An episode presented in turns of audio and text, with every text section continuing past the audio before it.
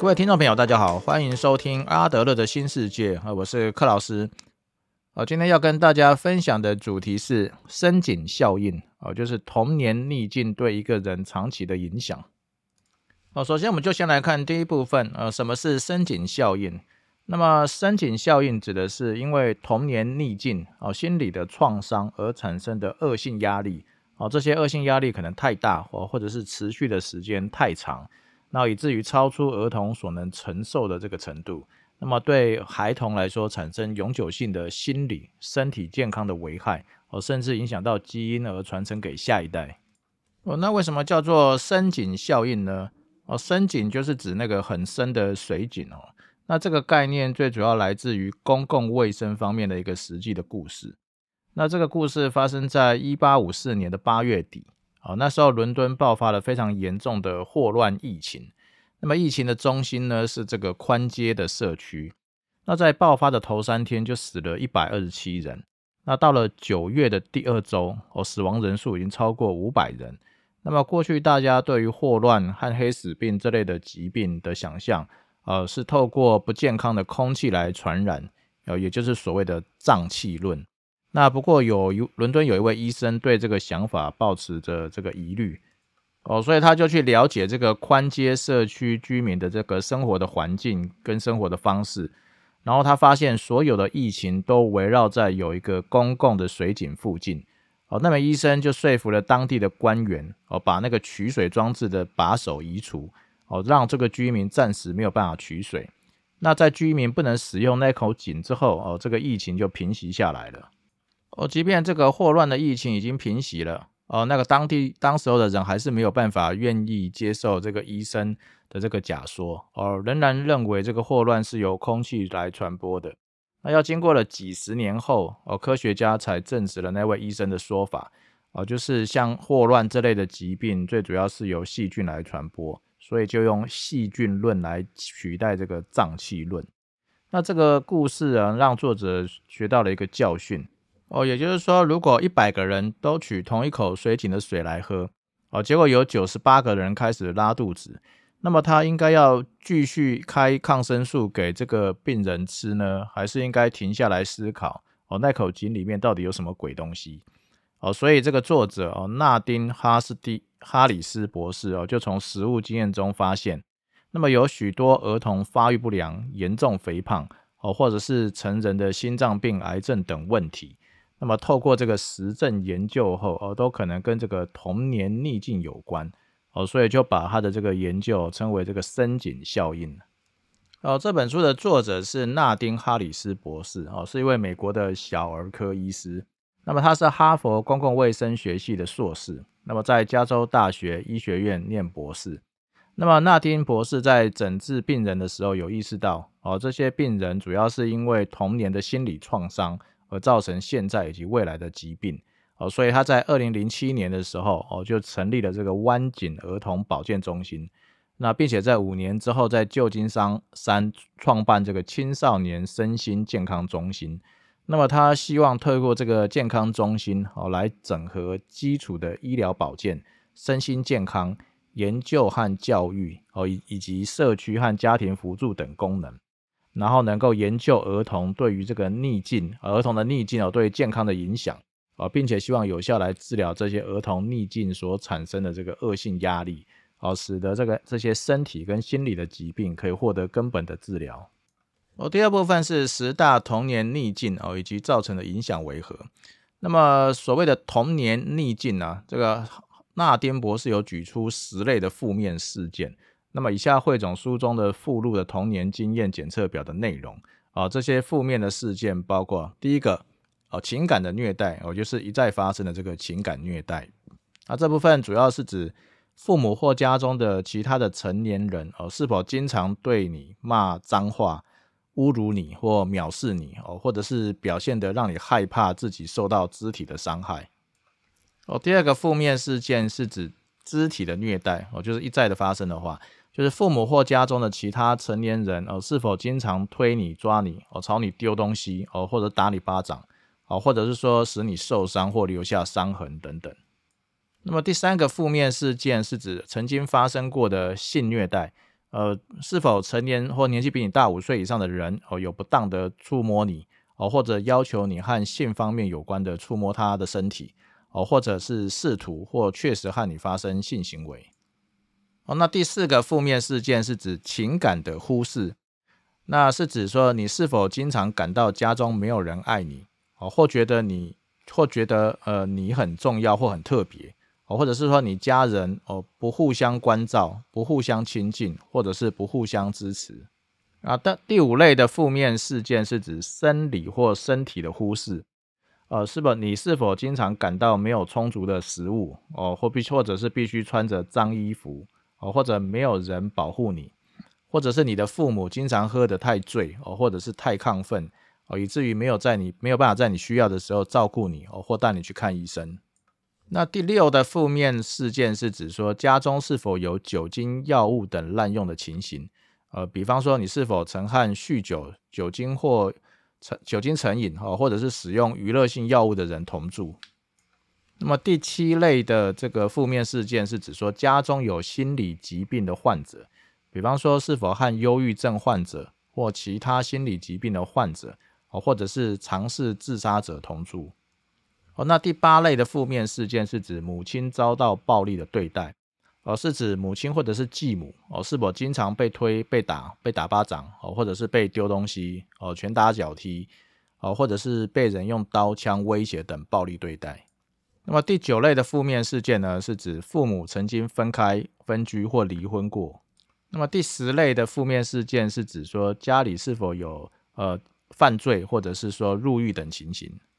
哦那么，纳丁博士的这个检测的年龄呢，是指十八岁生日以前哦，是否有遭遭受到这些负面的这些事件？那么，这显示在十八岁以前发生这类负面事件的时候，就可能会对人产生一辈子的影响。那么，上述的这个负面事件一共有十类。那么，童年逆境的经验计算的方式，就是把每一种负面事件就算一分，那么最高的总分是十分。那么书中有提到哦，医学评估报告跟问卷调查的结果，那么发现童年逆境的经验啊，比他们想象中更常发生。有百分之六十七的人哦，至少有过一种童年逆境的经验。那有百分之十二点六的人以上哦，拥有四种以上的这个童年逆境经验。那么童年逆境经验的分数越高，那身体不健康的可能性就越高。那举个例来说。哦，和一个童年逆境分数为零的人比较，哦，若有四分以上的人，哦，此人患心脏疾病跟癌症的几率，哦，就是其他人的两倍。那么以下的这个研究的结果，哦，都是以这个四种以上童年逆境的人，哦，跟这个没有童年逆境经验的人来做比较。那这些人罹患疾病的几率的倍数，那第一个是试图自杀，哦，是十二点二倍；第二个是。曾经注射药物是十点三倍，第三个呢是呃心情郁闷，我是指过去一年有两周以上发生这种心情忧郁的情况，有四点六倍。那第四个是慢性支气管炎或肺气肿，我有三点九倍。啊，那第五个是性病，我有二点五倍。那第六个是中风，我有二点四倍。那第七个呢是冠心病，我有二点二倍。那第八个呢是癌症，有一点九倍。那第五、第九个是糖尿病，是一点六倍。那最后一个是严重肥胖的，有一点六倍。哦，这显现出有童年逆境的这些人哦，对日后的身体健康会有非常严重的影响。哦，第三部分是恶性压力如何造成这些问题的。那我们首先来看一下这种三种压力反应的程度。那这个最主要是美国儿童发展全国科学委员会哦提出来的三种压力反应的程度。那第一种叫做良性压力反应，那这个是指说身体正常的压力反应，呃，也就是儿童健康发育所需要的身体机能。那这种身体反应呢，包括呃心跳短暂加速、激素浓度微幅上升。那么可能引起这类良性反应的情境，包括比方说，呃，和新的照顾者相处的第一天，哦，或者是说打针啊等等，哦，举个例子来说，那很多运动员哦赛前都会紧张，哦，或者是感到焦虑，那他们的心跳会加速，那胃里面感觉有一些东西在翻搅，那这个时候肾上腺素会做一些重要的准备，哦，来帮助运动员来吸吸收更多的氧气，那或者为肌肉提供更多的血液，然后还有提高他们的专注力。那么有了这样的压力反应哦，在起步的时候就可以全力以赴。哦，那第二类的压力反应是指可容忍的压力反应，而是指说如果一个人受到更严重哦、更长久的困境，或者是呃，例如说失去挚爱的亲友，或遭遇到自然灾害或受到重伤等等，那强烈的刺激会使得身体警报系统发生反应。那如果身体能够在一段时间之后就可以关闭这样的反应。哦，或者是孩童身边有成人帮助他们来适应这个变化，那么孩子的大脑跟其他器官就会逐逐渐的复原，哦，不受负面的影响。哦，例如很多小孩子都会尿床，呃，不过长大之后可能就不会了。那不过如果当父母离婚的时候，那有些孩子可能又会尿床，哦，那这种就是一种可容忍的压力反应。那假设这个孩子的爸妈可以和平的分手。那爸爸就算搬出这个家庭，那还是和妈妈合力一起照顾孩子，那么给给这个孩子更稳定而充满更多关爱的生活，那么这个孩子的压力就有了缓冲哦，所以可能经过一段时间之后就不会再尿床了哦。那第三种的压力反应呢，则是恶性的压力反应，也就是当孩子面临强烈的、频繁或长期的负面经验。然后又没有大人支持的时候，那身体所产生的不良反应，那这样的负面经验可能是身心的虐待、忽视哦，上面所提到的这种种、这十种这个童年逆境的这些风呃风险事件等等哦所产生的压力。那如果孩子长期处在这个这个恶性压力反应之下的话，那就有可能会阻碍他的大脑跟其他器官的发育。那即便这个孩子长大后，那也必须承担罹患压力相关疾病或认知障碍的风险。那也就是说，孩子要经历良性和可容忍的压力反应，那么压力反应系统系统哦才可以健康的发育。那么在面对压力来源的时候，才有可能正常的反应。不过，如果说当这个孩子童年逆境比较多，那压力反应就要经常的或强烈的面对这些不同的压力源来做出反应。那这个时候哦，可容忍的压力反应就有可能会变成恶性的压力反应。那也就是说，并不是可容忍的压力反应哦，对孩童来说就一定是 OK 的。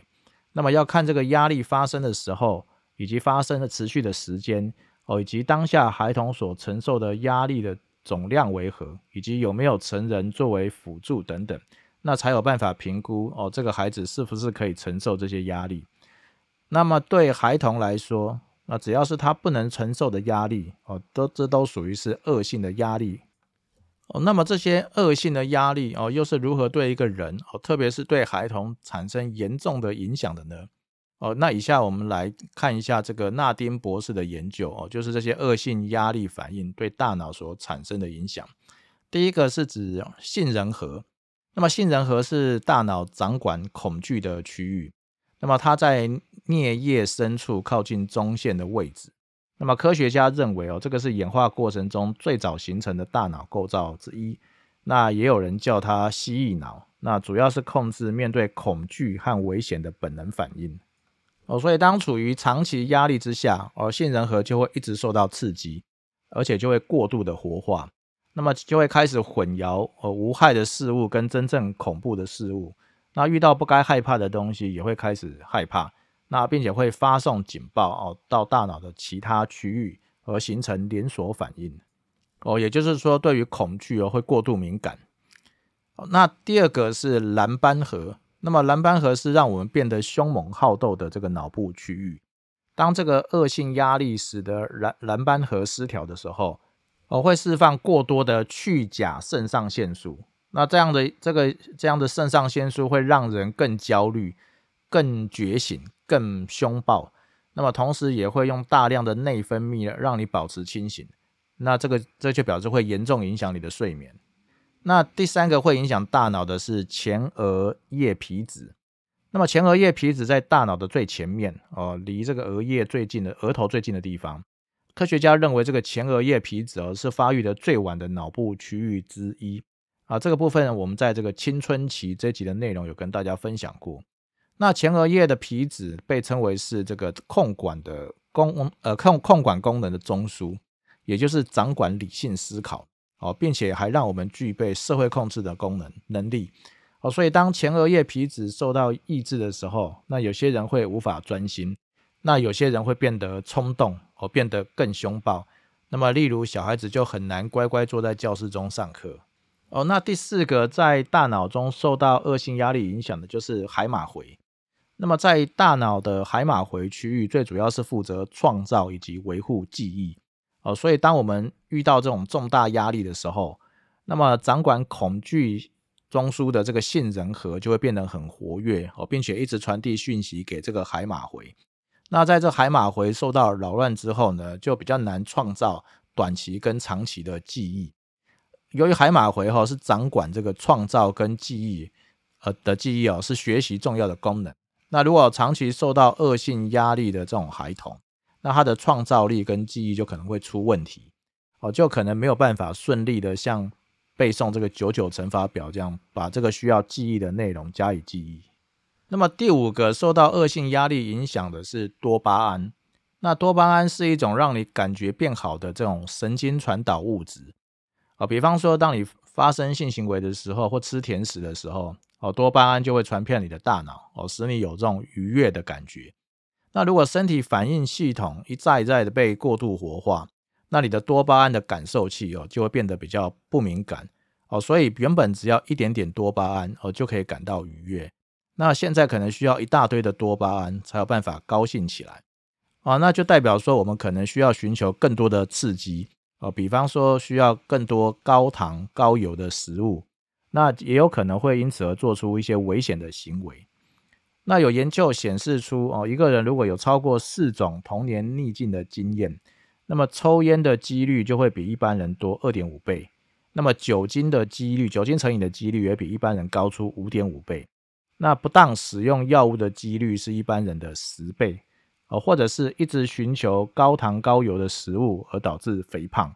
哦，这些现象，哦，很有可能就是因为长期的恶性压力，而造成多巴胺的感受器变得不敏感的关系。哦，那第六个受到恶性压力影响的是内分泌，啊，那内分泌是身体的化学性差。那主要引发一些五花八门的生物作用。那这几种生物的作用包括生长、哦代谢、性功能、繁殖功能等等。那么压力反应会影响我们的内分泌系统哦，包括生长激素、性激素、甲状腺素或者是胰岛素等浓度都会下降。那么就可能发生心理社会性身材矮小哦，导致儿童和青少年严重发育不良。哦，或者是肥胖等问题。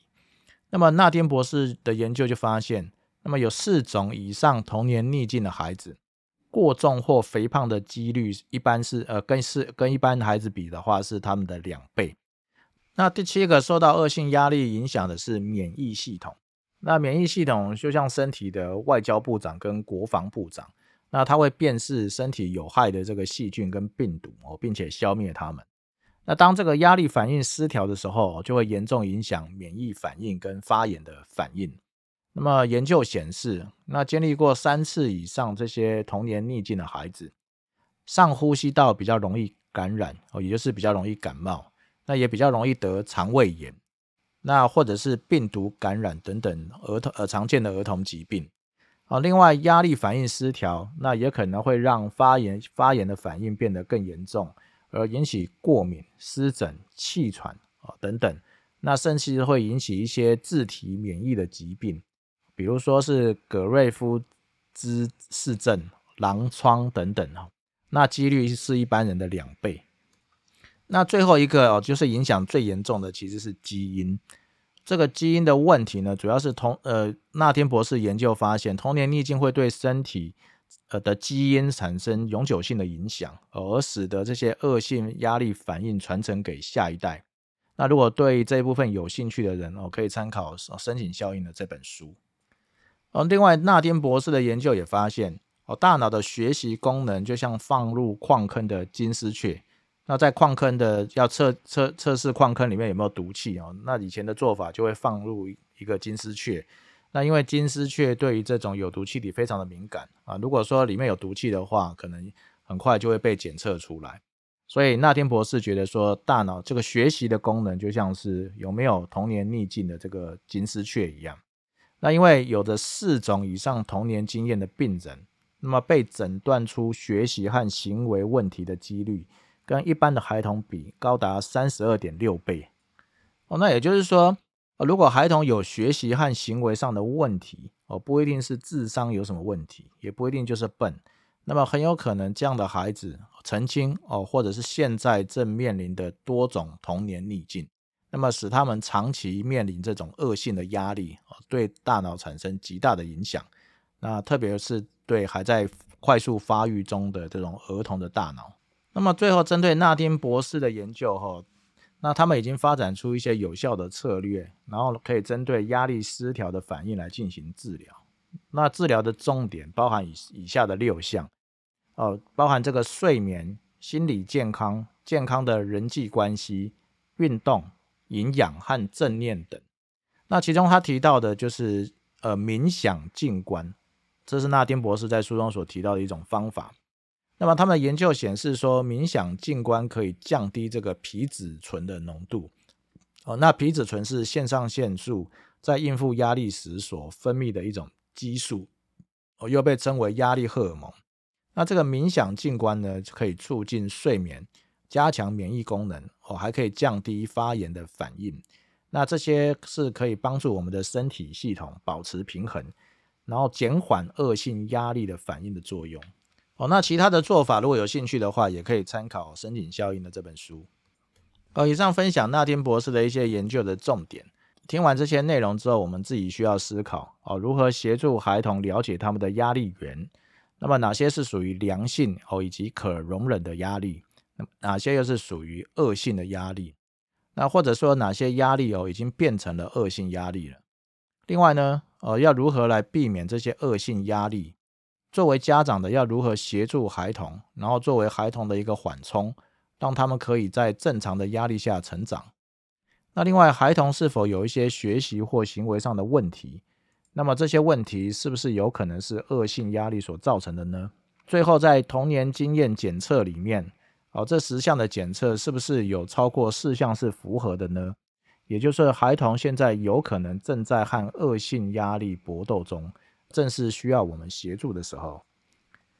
好，以上的分享内容就到这边。好，今天分享的内容主要来自于纳丁·哈里斯博士的《深井效应》这本书，推荐给正在为儿童教养而烦恼的家长们。那么，同时也可以让我们做自我检测啊，我们目前是否处在这个恶性压力之中，以及让我们有机会了解哦，那我们哪些的行为可能是因为恶性压力所引起的。而有机会去调整我们的行为哦，或者是重新建立一些健康而且可行的方式哦，来对抗这些恶性压力。好，谢谢大家的收听。